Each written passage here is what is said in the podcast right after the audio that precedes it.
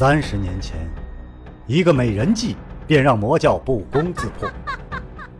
不知背后是谁在下棋，又下了怎样的一盘棋呢？身世、门派、兴亡，是阴谋还是预言？当命运之海向自己奔流而来，又当如何抉择呢？敬请收听长篇奇幻武侠小说《命天录》，原著楼夜雪，演播青莲。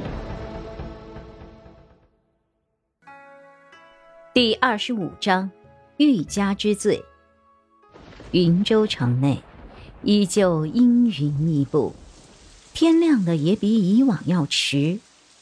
滂沱大雨虽然变小，连绵的中雨却也让人难熬。蓝老爷子被杀一案并没有激起更大的水花，云州城度过了平静的一夜。柳自和几乎一夜没睡。隔两个时辰就催问一下最新的进展，可什么消息都没有。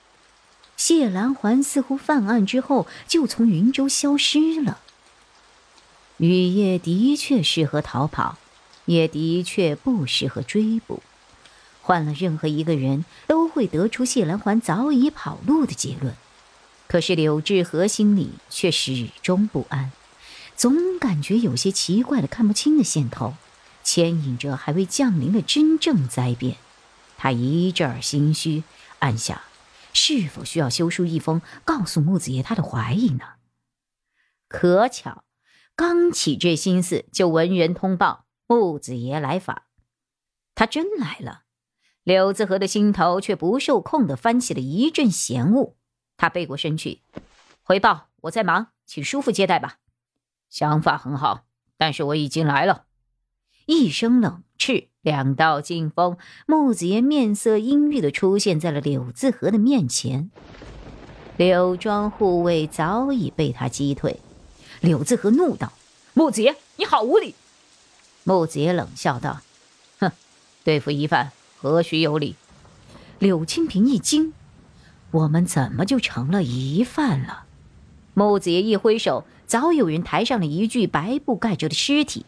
揭开白布，只见死者双目圆睁，满面恐惧，胸口的鲜血染遍。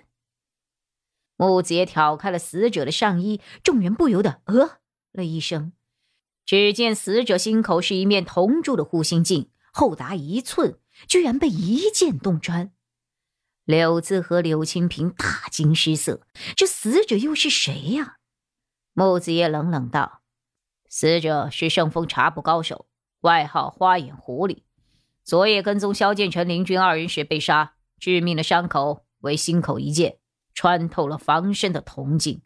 而削铁如泥的宝剑，全天下没有几柄。云州城运气不错啊，独占其三。其中最出名的就是萧剑臣的沧浪剑。柳自和只觉得荒谬，不可能，萧大哥怎么会杀人？木杰冷笑道：“不是他，难道是你？”柳自和怒道：“木杰，别忘了，你的天月剑也是三把神剑之一。大胆！”陶静怒道：“穆圣使这两天一直和我们在一起，如何出去杀人呐？”柳自和冷笑道：“哼，刘某也在驻守山庄，寸步未离。”陶静双手一插，轻松道：“哈，这不说不清楚去处的，就只剩萧建成一人了。”柳自和变了脸色，冲口而出：“你这是欲加之罪！”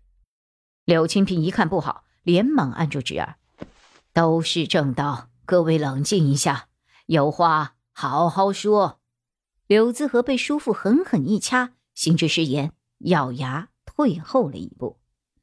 柳清平一笑，对木子爷一一：“不知木生时希望柳庄如何配合啊？”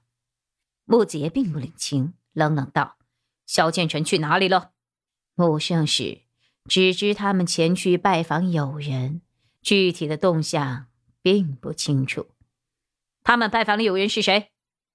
木圣使，两位公子都是守口如瓶的人，一点口风都没有透露啊。木子也冷笑道：“哼，答得好。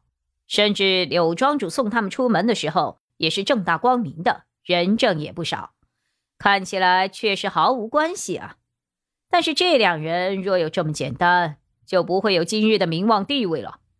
木子爷似乎看透了一切一样，自信缓缓的继续说道：“世人皆被小恩小惠笼络，唯有我看到的才是真相。”他整个人突然变得耀目而骇人，一句一字道：“别忘了，你的柳庄是一切事情的起点。”语音不大，却似乎在每一个人的心口一击重拳。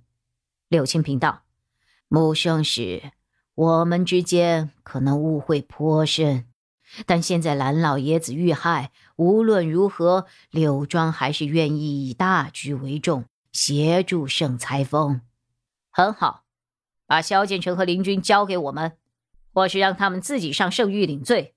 至于时间，就得一个月好了。柳子和终于按耐不住，莫子言，你在柳庄指手画脚，你的圣裁令呢？哼，不劳柳庄主费心，给柳庄庄主这一个月的时间，本就是穆某请回圣裁令的时间。你柳子和怒指穆子爷，双目圆睁，说不出话来。长篇小说《命天录》今天就为您播送到这里了，明天同一时间，敬请继续收听。